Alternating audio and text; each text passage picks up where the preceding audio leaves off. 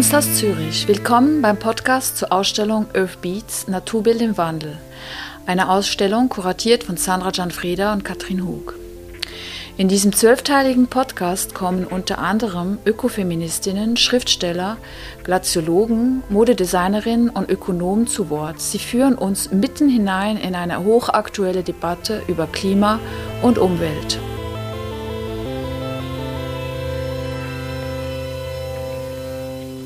Mein Name ist Katrin Hug und in dieser Episode spricht Christoph Keller mit Harald Welzer. Der Soziologe Harald Welzer ist Honorarprofessor für Transformationsdesign an der Europa-Universität Flensburg und Direktor der Stiftung Zukunftsfähigkeit Futur 2 in Berlin. Zu seinen Publikationen zählen unter anderem Alles könnte anders sein, eine Gesellschaftsutopie für freie Menschen von 2019, Klimakriege, wofür im 21. Jahrhundert getötet wird von 2008 und als Herausgeber Taz Futur 2 Magazin für Zukunft und Politik. Die Klimakrise, Pandemie, der Biodiversitätsverlust, wir leben in einer Zeit der Krise und viele sehen die Zukunft düster. Sie aber arbeiten mit ihrer Stiftung Futur 2 und sie schreiben auch in ihren Büchern gegen den Pessimismus. Wo, woher Nehme ich jetzt Wunder, woher, Harald Welzer, nehmen Sie die Energie dazu? Naja, ich würde mal sagen, wenn man das Glück, das unverdiente Glück hatte, in einer solchen Gesellschaft wie der Schweiz oder der Bundesrepublik äh, groß zu werden und leben zu dürfen, hat man eigentlich kein Recht auf Pessimismus. Weil wir haben heute die besten Lebensstandards und die größten Freiheitsräume, die Menschen in der Geschichte jemals gehabt haben. Also ich würde daraus eher so etwas wie eine Verantwortung ableiten, aber keinen Pessimismus. Gibt es denn Ereignisse, gibt es Momente in Ihrem Leben, die Sie geprägt haben in Richtung dieses Optimismus, dieses grundsätzlichen Optimismus?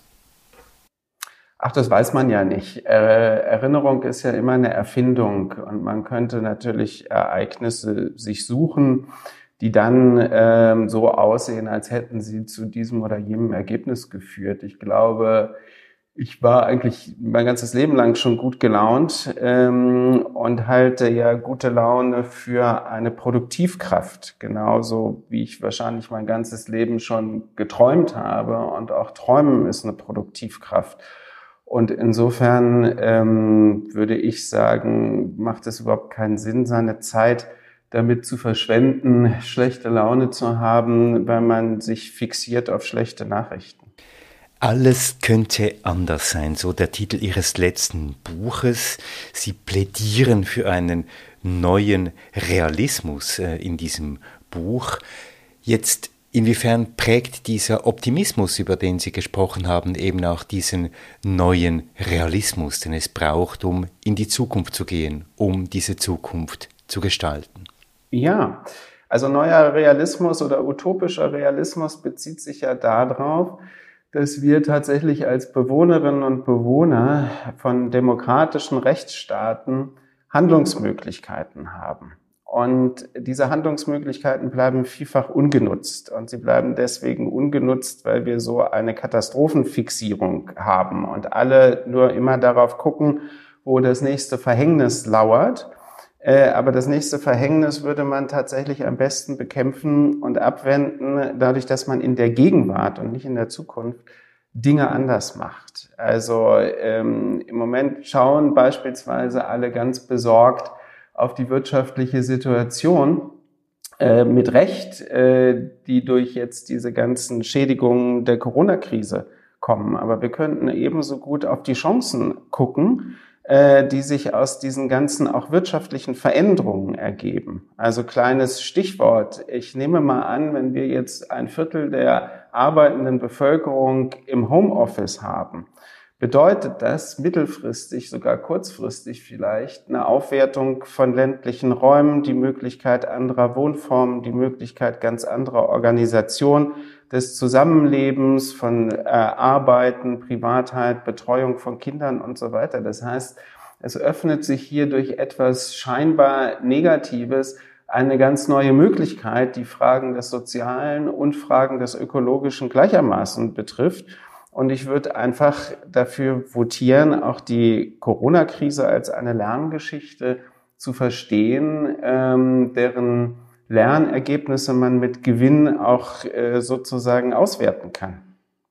Eine der Krisen oder Sie würden vielleicht sagen, eine der Verhängnisse äh, unserer Zeit betrifft ja, ich habe es schon gesagt, die Biodiversität, das Klima, die Natur äh, insgesamt. Jetzt, wie würden Sie mit dieser realistischen Perspektive, die Sie haben, auf diese Krise oder eben auch diese Verhängnisse reagieren wollen?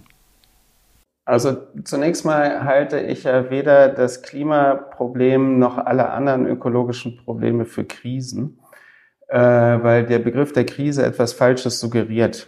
Der Begriff der Krise suggeriert, wir haben sozusagen gerade eine Störung in einem ansonsten funktionierenden Organismus. Das ist ja ein Begriff, der aus der Medizin ursprünglich kommt. Und äh, diese Krise wird dann nach einem Höhepunkt überwunden sein. Wir haben es aber weder beim Klima noch beim Artensterben noch bei vielen anderen Erscheinungsformen, die unsere Überlebensbedingungen betreffen, mit Krisen zu tun, sondern wir haben es mit Entwicklungen zu tun, die in eine falsche Richtung laufen und die wir auch so schnell nicht wieder loswerden. Das heißt, die äh, Reaktionsbildung darauf müsste eine völlig andere sein, als zu sagen, wir haben es mit einer Krise zu tun, die dann und dann überwunden ist. Und es ist eine langfristige, geradezu evolutionäre Veränderung von Lebensbedingungen. Äh, wenn man jetzt an solche Fragen denkt wie den Regenwald, ist die Lösung eigentlich vergleichsweise einfach. Die heißt nämlich Geld. Indem man den äh, Staaten, in denen aus wirtschaftlichen Gründen Regenwald im großen Stil abgeholzt wird, das Geld gibt, was sie verdienen würden durch die Abholzung und sie bittet, die Abholzung zu beenden. Und es ist ganz interessant, dass ausgerechnet in einer kapitalistischen Welt dieses Instrument nicht angewendet wird, ähm, sondern man auf zum Teil magische äh, Rezepte setzt, wie eine Dekarbonisierung, die zum Zeitpunkt X irgendwann erreicht ist. Das sind ja große Fiktionen, die dort politisch gepflegt werden, anstatt wirklich äh, das Geld aufzuwenden, was im Weltmaßstab auch gar nicht so viel ist, und Staaten wie eben Ecuador, Brasilien und viele afrikanische Länder einfach dafür zu bezahlen, dass sie klimawirksame Handlungen unterlassen. Das ist jetzt eine dieser Harald Welzerschen pragmatischen äh, Einschätzungen nur. Die Politik, Harald Welzer, denkt ja oft in eine ganz andere Richtung. Sie denkt nicht pragmatisch, sie denkt auch nicht lösungsorientiert jetzt. Welche Möglichkeiten haben Bürgerinnen und Bürger, um eben ganz konkret diesen Einfluss zu nehmen auf die Politik und auf die Politikerinnen und Politiker? Naja, also demokratietheoretisch betrachtet würde man sagen, die Bürgerinnen und Bürger sind der Souverän und sie haben alle Handlungsmöglichkeiten. Absolut alle. Äh, insofern können sie Regierungen abwählen, äh, die in Sachen Klimaschutzpolitik zu wenig tun. Nun ist es aber so, dass die Brisanz der Themen, über die wir jetzt sprechen, ja den Leuten gar nicht bewusst ist. Die ist ja gewissermaßen runtergedimmt äh, durch dieses Märchen, dass die Technik die Probleme schon lösen würde oder dass auch magische Formulierungen wie die vom grünen Wachstum statt einem lila-weiß gepunkteten Wachstum die Probleme lösen würden. Äh, und Politik, wie große Teile der Gesellschaft, sind eben von der Fiktion angetrieben, dass man mit der Naturzerstörung aufhören könnte und gleichzeitig alles so weitermachen könnte wie bisher. Und äh, das ist, was spätere Historikerinnen feststellen werden, eine absolut anti-aufklärerische, seltsame Zeiterscheinung, ähm, die viel damit zu tun hat, dass es uns halt so wahnsinnig gut geht und alle die komische Idee hegen, dass man davon überhaupt keine Abstriche oder Veränderungen machen könnte und alles muss so bleiben wie bisher. Äh, und gleichzeitig meint man auf diese Weise etwas gegen die zunehmende Zerstörung tun zu können. Das ist äh, schlicht und ergreifend Kinderglaube oder absurd oder Interessen geleitete Ideologie. Jetzt, Harald Wölzer, mit einem Thema haben Sie sich ganz besonders auch immer wieder auseinandergesetzt und das ist die Frage der Klimamigration. Das ist eine sichtbare Folge auch der Klimakrise. Jetzt, wenn ich Sie frage, in welche Richtung unsere Überlegungen und vielleicht auch Lösungsansätze gehen müssen, wenn es um die Klimamigration geht. Ja, zunächst muss man einmal aus der Geschichte lernen und anerkennen, dass man mit Mauern keine flüchtenden Menschen abhält.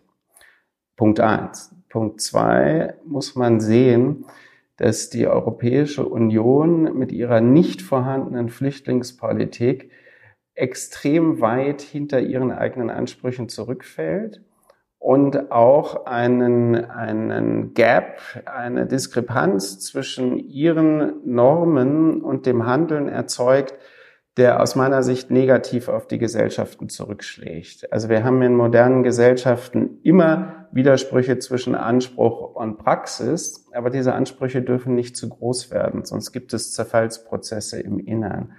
Drittens ähm, gibt es eine ganze Reihe von konkreten Maßnahmen, die man ergreifen könnte, wenn man anerkennen würde, dass wir es bei der Migration, auch bei der Klimamigration, nicht mit einer Krise, sondern einem dauerhaften Phänomen zu tun haben.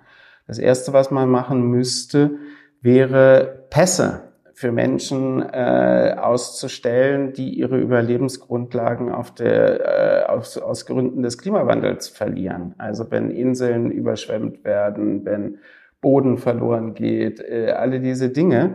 Und diese Menschen dürfen nicht staatenlos werden, sondern sie müssen das Recht haben, irgendwo anders ihr Leben zu fristen. Das wäre mal eine konkrete Maßnahme. Eine etwas weniger konkrete, aber notwendige wäre, dass wir uns ohnehin äh, eine andere Migrationspolitik äh, ausdenken müssen, äh, die viel, viel, viel mehr mit offenen Grenzen als mit geschlossenen Grenzen zu tun hat. Ähm, und es ist auch eigentlich ein zutiefst rassistischer Gedanke, der bislang die europäische Flüchtlingspolitik oder die nicht vorhandene Flüchtlingspolitik betreibt, weil sie ja immer davon ausgeht, da wollen irgendwelche anderen zu uns was natürlich für einen Kontinent wie Europa eine absolute Absurdität ist, weil alle Europäer sind mal irgendwann aus Afrika gekommen, um es mal so simpel zu sagen.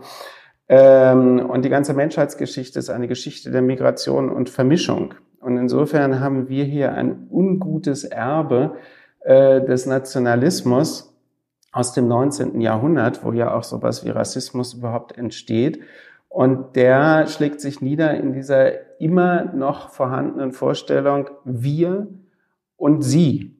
Und sie sind Personengruppen, die man auf keinen Fall an den Lebenschancen teilhaben lassen möchte, die man selber hat. Und deshalb greift man im Zweifelsfall zur Gewalt. Hieße aber auch, Harald Welzer, wenn ich Sie richtig verstehe, darüber nachzudenken, welche Bedingungen dazu geführt haben, dass Europa und auch andere Teile der Welt so reich geworden sind und auch darüber nachzudenken, inwiefern diese, inwiefern diese Ungleichheiten eben auch überwunden werden können. Naja, sagen wir mal so, äh, die Verteilungsfrage ist ja im Grunde genommen, seit es eine Sozialdemokratie gibt, seit es eine Arbeiterbewegung gibt, ähm, eine ganz, ganz alte und wichtige Frage. Und wir wissen aus den reichen Gesellschaften, Typ Bundesrepublik, auch Typ Schweiz, Typ Österreich, dass ja gerade die Modernisierung dieser Form von Gesellschaften durch eine starke Arbeiterbewegung überhaupt in Gang gesetzt worden ist. Also wenn wir an Dinge wie eine Sozialversicherung, eine Gesundheitsversicherung, an Mitbestimmungsrechte, an Arbeitsschutz und sowas denken, das sind ja alles erkämpfte Errungenschaften, die die Gesellschaft insgesamt besser gemacht haben. Und ähm, es ist ein bisschen mühsamer geworden, Rechte äh, vernünftiger Art zu erkämpfen, seit diese eigentlich ist es ja keine liberale, sondern sozusagen eine marktradikale Ideologie äh, sich etabliert hat, weil da jede Form von Regulierung sozusagen immer schon klassifiziert ist als Beeinträchtigung der freien Kräfte. Äh, die Übersetzung dafür wäre Beeinträchtigung der radikalen Umsetzung von Interessen durch Menschen, die mehr Macht haben. Ja. Also insofern müssen wir natürlich die Verteilungsfrage immer stellen. Und sie ist ja auch äh, für die reichen Gesellschaften eine undramatische Frage, weil der Reichtumsüberschuss für die allermeisten Menschen, also für 90 Prozent, ähm, so groß ist, dass man sozusagen hinsichtlich des Lebensglücks keine Abstriche machen müsste, wenn man, sagen wir mal, auf Alexa verzichten würde. Stichwort Wandel, Stichwort Reformen, Stichwort Veränderung. Mit Ihrer Stiftung Futur 2 plädieren Sie für eine Transformation der Gesellschaft und der Gesellschaften. Transformation ist nicht Revolution. Warum ist Transformation besser als Revolution? Also sagen wir mal so, die Vorstellung, Gesellschaft zu transformieren, ähm, hat gegenüber der Revolution sehr, sehr viele Vorteile. Erstens haben wir historisch keine besonders guten Erfahrungen mit Revolutionen. Ja, also für mich gehört zum Beispiel wirklich zu den ungelösten Rätseln, wieso die meisten Revolutionäre, wenn sie denn an der Macht sind, äh, zu fürchterlichen unterdrückerischen Ausbeutern werden. Äh, zu denselben Rätseln gehört es, weshalb eigentlich auf der Grundlage von Volksbewegungen entstandene gesellschaftliche Veränderungen sehr schnell in Totalitarismus und Diktatur übergehen. Also insofern bin ich da gar nicht dafür.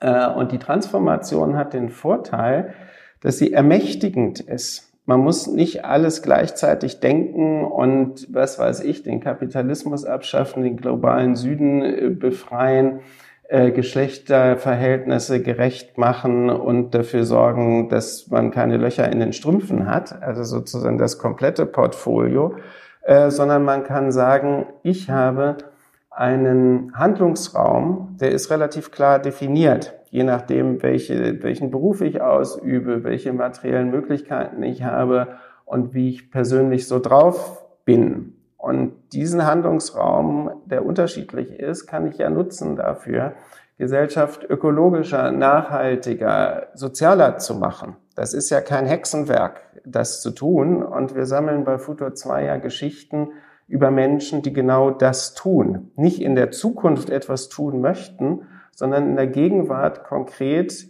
Modelle gewissermaßen leben, wie man anders wirtschaften, anders leben, sich anders ernähren, anders mit Material umgehen kann. Und äh, darin liegt eine unglaubliche Kraft. Eine unglaubliche Kraft, sagen Sie. Wann wird denn diese unglaubliche Kraft auch so etwas wie Mainstream? Wann wird es mehrheitsfähig? Das weiß ich nicht, das interessiert mich ja aber auch nicht ähm, weil der Mainstream heißt Mainstream, weil die Leute dann alle das machen, was der Mainstream macht. Ja, äh, worum es immer geht bei gesellschaftlicher Veränderung, ist das Vorangehen von Einzelnen und von gesellschaftlichen Gruppen. Also egal an welche soziale Bewegung man denkt, ob es die Frauenbewegung ist, die Arbeiterbewegung, die Ökologiebewegung, es sind per Definition immer Minderheitenbewegungen. Und das Interessante ist, wenn Menschen aus anderen Gruppen erkennen, dass das Anliegen einer Minderheitenbewegung eigentlich ein allgemeines Anliegen ist, dann gewinnt das Kraft. Also der, die feministische Bewegung gewinnt dann Kraft, wenn Männer verstehen, was, dass das ein berechtigtes und förderliches Anliegen ist und die Positionen übernehmen. Ähm, und das gilt für andere Fragen auch. Und insofern nützt, also ist sozusagen das Gucken auf Mehrheiten äh, im Grunde genommen fruchtlose Mühe. Auch Politik funktioniert so, dass wenn Sie bemerken, dass da ein Wind weht, ja, dann geht das auch in Parteiprogramme oder in starke Abwehr solcher äh, Ansätze ein. Und Abwehr bedeutet immer, da ist etwas mächtig geworden. Und ähm, insofern interessieren mich Mehrheiten überhaupt nicht. Sie arbeiten und denken und schreiben auch in der Form von Geschichten, Geschichten zu unserer Zukunft, Geschichten, wie diese Welt, diese Gesellschaften transformiert werden können. Jetzt, was ist die transformierende Kraft von Geschichten? Warum brauchen wir Geschichten, um diese Welt zu transformieren? Also äh, wir verstehen uns alle nur im Rahmen von Geschichten. Wir verstehen auch die Welt nur im Rahmen von Geschichten. Wir lernen uns wechselseitig kennen über Geschichten, die wir uns erzählen oder die über uns erzählt werden. Und insofern ist das Erzählen von Geschichten gewissermaßen das wichtigste Verständigungsmedium, was wir überhaupt haben, auch das wichtigste Erklärungsmedium für das, was passiert. Und insofern hören wir alle so sehr gerne Geschichten und noch lieber hören wir interessante Geschichten. Und an, am Ende ist auch ein Parteiprogramm nichts anderes als eine Geschichte oder das, was die Klimawissenschaft erzählt, ist nichts anderes als eine Geschichte. Ja, und ähm, die Frage ist, ist dann wirklich relevant, wie können wir gute Geschichten erzählen, die auch die Kraft haben, Menschen zu motivieren, Dinge anders zu tun. Äh, umgekehrt muss man sagen, auch die Hyperkonsumgesellschaft erzählt eine Geschichte. Und zwar ohne Unterlass. Die erzählt sie 24 Stunden am Tag, wie toll die Welt ist, wenn man immer mehr haben kann. Ja? Und wir als Nachhaltigkeitsakteure sind natürlich vergleichsweise extrem schwach in unseren Geschichten, weil meistens heißen die irgendwie, auf uns kommt eine Katastrophe zu, wenn wir nicht aufwachen. Und das mit einer häufig extrem langweiligen, öden, demotivierenden Rhetorik, die sich immer nur wiederholt.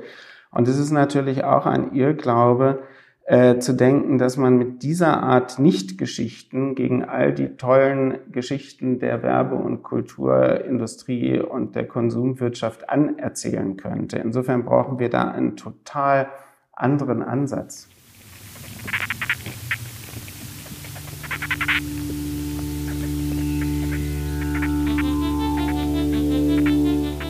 Herausgeber Zürcher Kunstgesellschaft Kunst aus Zürich Idee und Konzeption Sandra Gianfrieda und Katrin Hug. Redaktion und Produktion Christoph Keller, Podcast Lab. Produktion der Jingles Markus Meder. Dieser Podcast ist zu hören auf Apple Podcasts, Spotify, Deezer und Audible. Dank an Rhiannon Ash, Esther Braun und Sarah Carla Nancy. Mit Unterstützung von Swiss Re, Partner für zeitgenössische Kunst und der Tarbaka Indigo Foundation. Für diese Episode hat der Künstler Markus Mäder die Kommunikation zwischen roten Gartenameisen mit einem Bodenmikrofon im Kalankatal aufgenommen.